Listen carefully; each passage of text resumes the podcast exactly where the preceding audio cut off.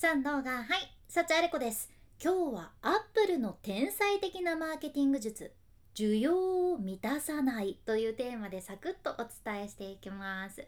アップルお好きでしょうか？もうアップルってすんごいファンの人はね新商品が出たら絶対チェックするっていうような流れになってますよね。私の夫もアップル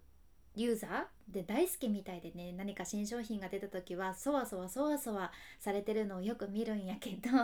私は確か大学の時に音楽を聴くために iPod を買ったのが最初ででその後仕事先の人に iPhone を勧められてキャリアチェンジしてうん、で別にね私ガジェットには何にもこだわりのない人間ではあるっちゃけどやっぱり一回 iPhone 使って慣れたら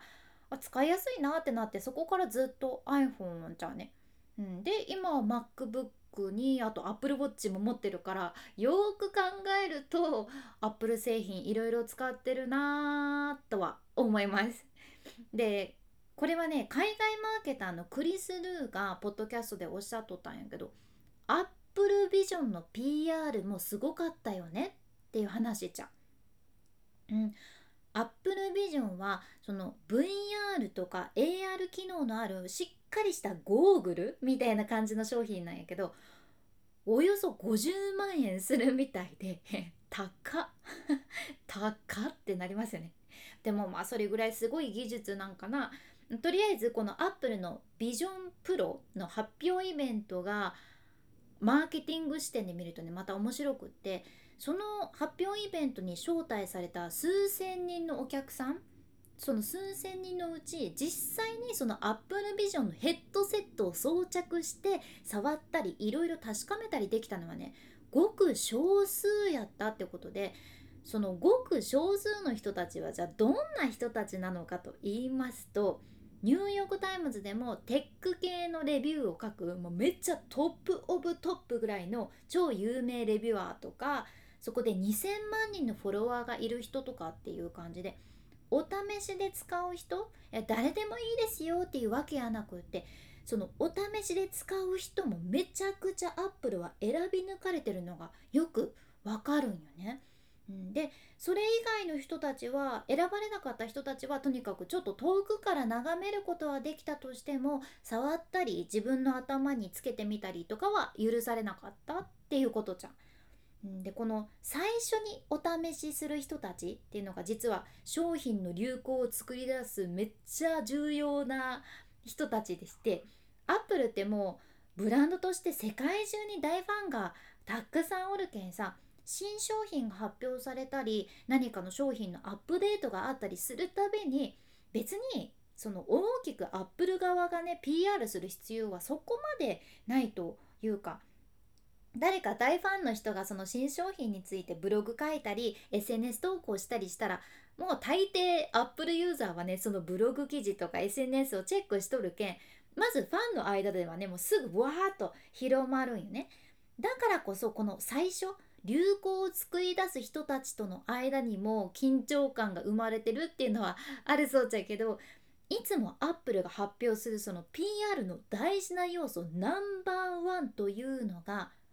需要を満たすことができませんっていうものなんです。私たちは需要を満たすことができませんというこれがねとても重要な要素になっててアップルではこれいっつも使われてるそうでね。ちょっとこの商品はイギリスには4万台しか送れません。それ以上は無理ですとかなって数が限定されてるからこそまたそのイギリスの人たちもそれをゲットするために並ぶしなんなら前の日の夜からお店の前に並んでるっていう人も普通におる状態なんよね。うん、で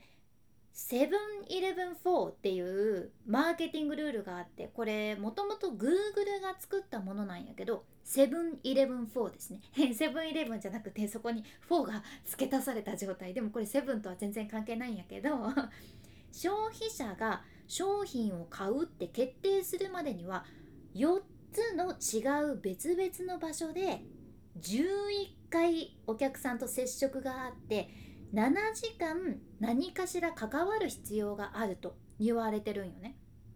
この4117の数字つなげて、まあ、7114っていう言われるルールっちゃけどこの7114ルールはねブランドとお客さんの間に親近感を作る上でめちゃくちゃ効果的なものとして知られてて少なくとも7時間そして11回4つの場所4箇所であなたに関するコンテンツを見たり聞いたりしてくれたらあなたと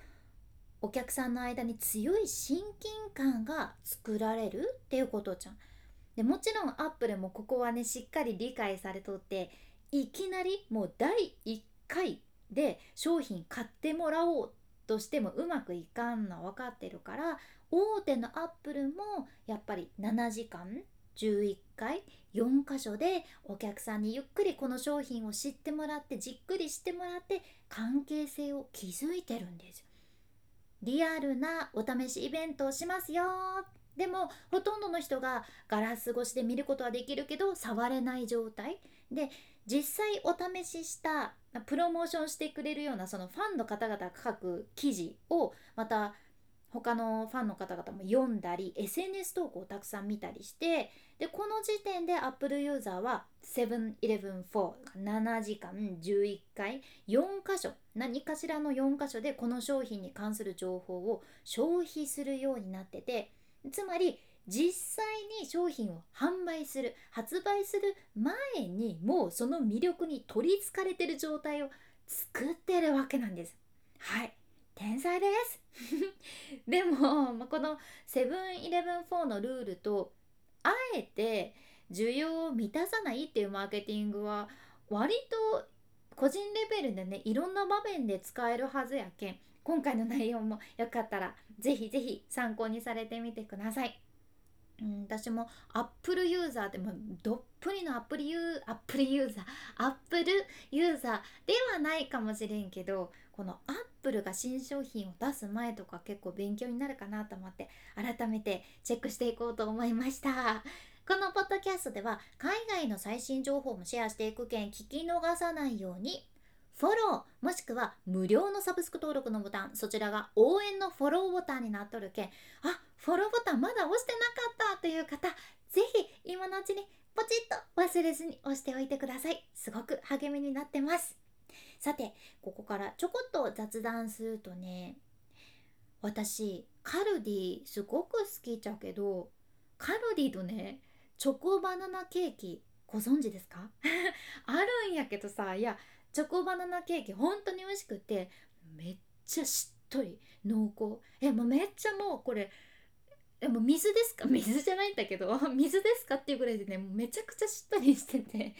すごいですね。元リポーターとは思えない表現力。でもねそれぐらいしっとり濃厚でクオリティめっちゃ高すぎるっていうケーキなんやけど結構ね量もあって430円とかかな。うんでもね今売ってないんですよ。この前探しに行ったら秋の味覚でその同じシリーズのマロンケーキがあってね実家でみんなで食べたんやけどいやチョコバナナケーキ次またいつ入荷するんかなって思ってるところなんですよ。まあやけんスイーツ好きな人でカルディよく行けますっていう方よかったらまだねお試ししてない方食べてみてください。うん、でも今お店に置いてないかもっていう話でじゃあ言うなよっていう話なんですけど、うん、ここで終わります。君に幸あれではまた博多弁の幸あれ子でした。